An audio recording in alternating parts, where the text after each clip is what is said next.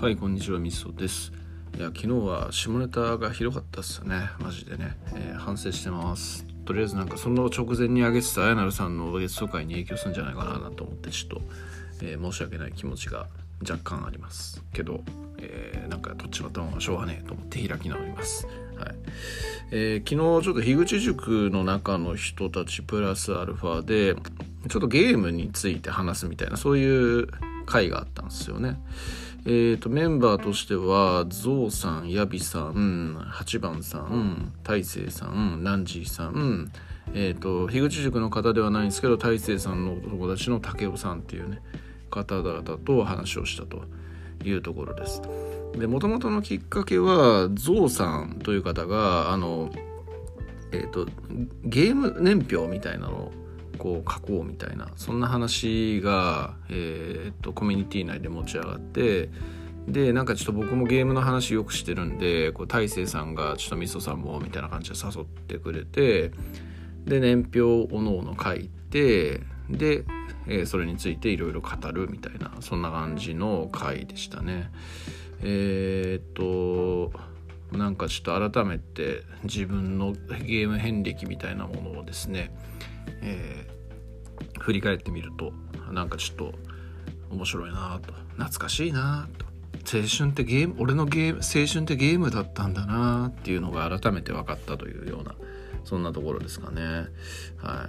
い、で微妙にこう参加者の年代も違うんですよね。えっ、ー、とゾウさんが70年代半ば生まれでヤビさんが70年代、えー、終わりぐらいかな。で僕が80年代初めぐらいの生まれでで8番さんナンジーさん大勢さん武雄さんは、えーまあ、90年代ぐらいかなみんなね。90年代前半とかそれぐらいの生まれの方なんでえっ、ー、とまあちょっと微妙にね、えー、上から下まででえー、10歳ぐらい違うのかな。10一回りぐらい一回り以上違うのか。というような感じでしたね。はい。でなんかこう近い世代例えばゾウさんヤビさん僕みたいなところで、えー、いろいろ話がなんか共通するものがあるのかと思いきやえー、っとねここがまた微妙にやっぱ面白いね。あの前にこうえーと、意外と自分の一般的と思ってるものは一般的じゃないみたいな話をちょっとしたんですけどなんかちょっとそれを改めて思った感じであのゾウさんがすげえこうセガのハードとかそういうようなところっていうのを、えー、メインに過ごされてきた方だっていう話を聞いて、えー、なんか今アニメでもやっている「異世界おじさん」という作品をとてもこう連想してしまったなっていう感じでなんかねあのセガファンっているっていう風に、えー、聞いたことはあるんですけど身近にはいなかったんですがこうなんかズバリのセガファンっていう方との話を聞いて、えー、なんかねあのおもろいなって思いましたね。おもろい。こうなんだろうなちょっと言い方失礼かもしれないですけどスーファミとかファミコンとかのこう王道ではなくてこうセガっていう2番手なんだけどこう尖ってるメーカーに対して魅力を感じるっていうようなところ、えー、なんかねえっ、ー、とちょっとね普通とは違うというか、えー、こだわりみたいなものがあるというふうに感じましたね。うん、でえっとあとまあゲームのこうジャンルみたいな部分って言ってもなんかね僕結構 RPG とかに寄りまくりっていうようなそんな感じだったんですけどえー、ヤビさんとかはこうシミュレーションゲームとか歴史シミュレーションゲームとかだしえー、っと大勢さんなんかっていうのはロールプレイングゲームがねすごく嫌いなんですよね。レベル上げが嫌いだっていうことで RPG はほとんどやったことがないと。いうような感じ。でナンジーさんと武雄さんはそこそこいろいろまあ僕に近いのかなっていう感じでいろいろなものをやっていて RPG なんかも結構やってると。8番さんに関してはなんかちょっとね僕があんまりよくわからないゲームっていうのが結構多かったっすね。えーまあ、8番さんは女性の方なんですけれどもちょっとそういう部分で視点が違って違った作品っていうのをあの好きみたいなところもあんのかななんていうふうに思ったりもしましたね。まあ、でもガンパレードマーチはね前に8番さんじゃなくて大勢さんの番組でゲストに呼んでいただいて話しましたけどガンパレードマーチは共通項かなというふうに思ったというような感じですね。うんえー、でまあ本当なんかね、うん、さっきも言ったあの自分の一般人の一般じゃないっていうねそういうようなところってっていうのをつくづく感じた感じでしたね。うん、そう。で武雄さんっていうこう大勢さんのお友達が、ね、ゲームゲームのポッドキャストやってるのかな？っていうことで、まあ、ゲームいろいろやってるなんて話されてたんですけどこう90年代の生まれっていうにもかかわらずすげえ昔のレトロゲームとかっていうのをやってたりとかのウィザードリーとかねそういうゲームをやってマッピングをこう手動でやってるみたいなこと言ってたりとかなかなかにこうストイックなゲーマーの方だなっていう印象を受けてそういう話も面白かったりしましたしマッピングっていう話がもともと何かっていうとえーと、ヤビさんが、えー、なんかこう昔のゲームって攻略本とかもないしあのー、あんま親切じゃないんですよね。例えば RPG とかで、えーと、今だったらこう落とし穴がある場所とかって明らかに見てわかるみたいなそういう感じなんですけど昔っていうのはそういうのが全くわからないからマップとかを、え絵で描いてでどこに落とし穴があるかみたいなのをえー、なんだメモったりみたいなそういう作業っていうのが結構普通にみんなしてたみたいなのがあるんですよね。えー、っとまあ方眼紙とかそういうのを用意してで一マス一マスどこに何があるかみたいなそういうのをマッピングするというような感じででなんかヤビさんが結構そういう作業をされていたみたいな話から武雄さんがこう今でもそういうのやってるみたいな話をしていて、えー、すげえな狂気を若干感じるわっていうようなそんな感もありましたけどいやでもなんかねやっぱそういうところに面白さを見出すっていうのはまた一つのゲームの魅力だよなっていうふうに思ったりもしましたね。はいでナンジーさんと8番さんはほぼ危機戦であんまり話はされなかったんですけどえっ、とまあヤビさんがねいろいろとなんか懐かしゲームトークみたいな話とかねしていて結構衝撃的な話とかもありましたね。こうゲームを買って帰ってもうウキウキで嬉しいってなった時に車にはねられるとかねそんな話聞いたりとか、えー、なんか歴史シミュレーションゲームって僕も結構好きなんですけどヤビさんのやっていたゲームっていうのはなんか僕もあんま知らないような作品ででもなんか話聞いてて面白い面白そうだなっていう感じるようなものっていうのがいくつかありましたね。えー、ホトトギスっていうゲームが面白いっつってすごい言ってたし独眼竜政宗っていうゲームがあの当時のねそういうシミュレーション系ゲームの中でもすごい面白かったみたいな話とかねなんかそんな話とか聞いて、えー、なんか近いけど微妙にあのすれ違ってんなっていうようなそういう感覚もありのでありのだしこうやっぱなんか共通していないからこそ面白いこう話、えー、話を聞くみたいなところっていうのもある回でしたね。うん、で大勢さんは、えー、いろいろとねこうなんだ、えー、アーマードコアをはじめとするね、フロムソフトウェアっていうゲームのこうアクション系のゲームとかプレイヤースキルを鍛える系のゲームがあの人は好きなんですよね。まあ、そんな話をしていたりとかゾウさんは、えー、セガの話を結構セガの話しかしてなかったんじゃないかな、まあ、ゼルダの伝説のムジュラの仮面が好きだって話はしてたんですけどこうセガのねパンツァードラグーンっていうシューティングゲームが好きだっていう話をしていてでなんか僕もパンツァードラグーンってこう中学校の時の友達になんかもう人生変わるぐらい面白いゲームだからやれよみたいな感じですげえ言われたことがあったんですけどどうも機会がなくてやるやれなかったんですがゾウさんももうマジでそれがすごい好きでなんか開発チームとかそういうようなところに関してもいろいろなんか覚えてる話をされていたりして、えー、これはなんか本当ガチで好きなシリーズなんだなっていうふうに感じましたね。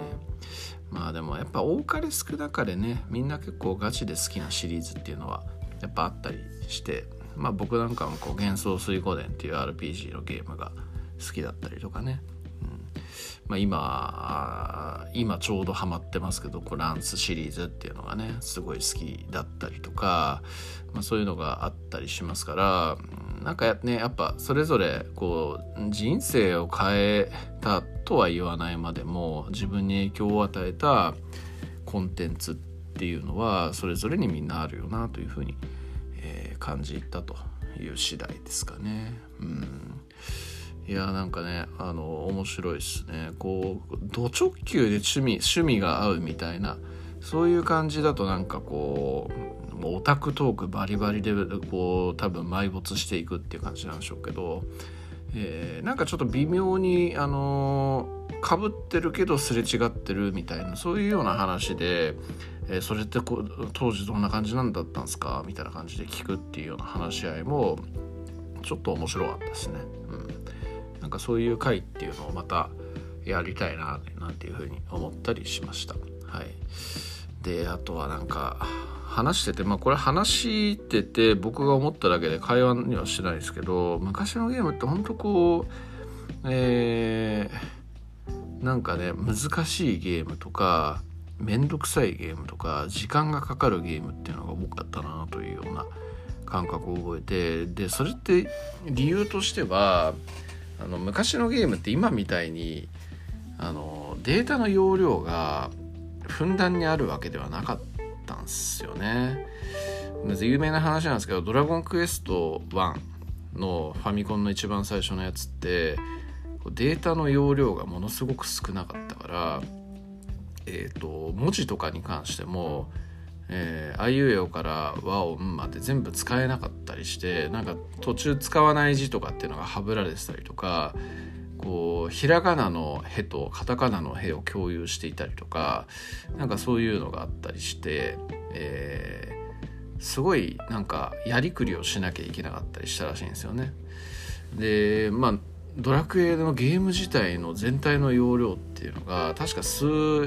百キロバイトとかそんな感じそのパッケージの絵の、えー、データ容量よりも少ないみたいなそんな感じだったっていうような話もありますけどもまあまあそういう時代なんですよね。でそうなってくるとこうなんだろう工夫なくゲーム作っちゃうとあのー、もうユーザーはすぐにクリアできちゃうんですよ。だからこう工夫としてすごいこうループを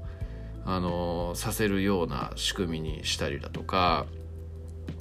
えー、まあ、RPG とかだとこうマップっていうのもやっぱり作れるマップが限られてるからこう何度も同じマップとかで、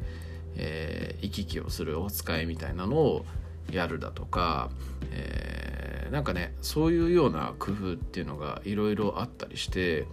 すごく面倒くさい要素っていうのが多かったような気がするんですよね。まあ、さっきのこう落とし穴があってそれをマッピングしない覚えなきゃなかなかクリアできないとかっていうようなそういうのもまた一つねあの簡単にクリアされちゃうとユーザーが飽きちゃうからみたいなそういうところがあるんだと思うんですけど、えー、でまあそれに対して今のゲームっていうのはやっぱすごいこうあのリッチなんでね、えー、なんか要素とあのチュートリアルとかの要素っていうのもすごく入れやすかったりするんで結構親切なんですよね。でなんか大勢さんがこうモンスターハンターの最近のやつがもうなんかすごいぬるゲーになってるみたいな感じのことを言っていたんですけどそれってこうやっぱ年々時を経つごとにそういう感じになっていくのかなと。えー、なんかねあのえー、便利になるというのはいいことなんですけれども適度にやっぱ面倒くささだとかあの難しさだとかそういうものとかを逆に用意しておいた方が飽き飽きづらいみたいなのっていうのは結構あるような気がしていてなんかちょっとそんなところなんかを話しながらぼええと思ったりしていたというところですね。僕がやっているスマホのゲームで「フェイトグランドオーダー」っていうゲームがあるんですけどまあ、えー、コンテンツが好きなだけで正直ゲームとしては微妙なゲームなんですけどえっ、ー、とねでもこのゲームってこうすごい批判されてるゲームなんですよね。えー、要はこうなんだ戦闘のあの演出をスキップできないだとかこうなんかレベル上げするアイテムっていうのをあのなんだまとめてね100個とか200個とかつぎ込めればいいんですけど20個までしかできないだとかだから何回も何回も繰り返しそういう作業しなきゃいけないんですよ。っていうようなんで批判があったりするんですけどでもなんか僕やってて思うのはなんかこういうこう面倒くさい要素があるからこそ離脱しないんじゃねえかなっていうふうに思ったりしてますね。なんかこうロマサガロマンシングサガのスマホゲーとかも何年か前やってたりとか、まあ、別にもいろいろやってたりしたことがあるんですけど戦闘がすごいオート戦闘とかで楽だったりしたんですよね。楽だったんですけど楽がゆえにあのボタン一つでこうなんか経験値が入って勝手に強くなっていくみたいな感じでゲームやってるっていう感じが全くなかったんですよね。だめんどくさくないんだけど、えー、飽きてしまう。ただなんか数字見てるだけみたいな感じになってしまうっていうところででそれに対してこう「フェイトグランドオーダー」っていうゲームはあのまあすごいポチポチボタンを押さなきゃいけない要素っていうのがいっぱいあるんですけど、えー、不思議と飽きないんですよねもうかれこれ67年やってんじゃねえかな、えー、そんな感じだったりするので、えー、なんか人間のこう心理って面白いなっていうふうに思ったりしますね。なんかラーメン屋とかでこう並んでる時は客は我慢できるけどできるけど店のあの席に通されて、えー、席で、えー、注文待たされるとかこう頼んだものが出てこないみたいなんだっていうのは我慢ができないっていうようなそういうこう心理実験みたいなのがあるらしいんですけどなんかちょっとそういうところとちょっと似てる部分があるのかなみたいな感じでちょっと思ったりしましたと。いうところですね。はい。まあそんなこんな、そんなこんなを考えたりしつつ、えー、話、会話もとても面白く、えー、みんなそれぞれのゲーム愛だとかゲームの変遷みたいなのを知れたりしてとても面白い回でしたというようなところですかねはいなんかすげえ長く喋っちゃったけどまあそんな感じですはい以上ですありがとうございます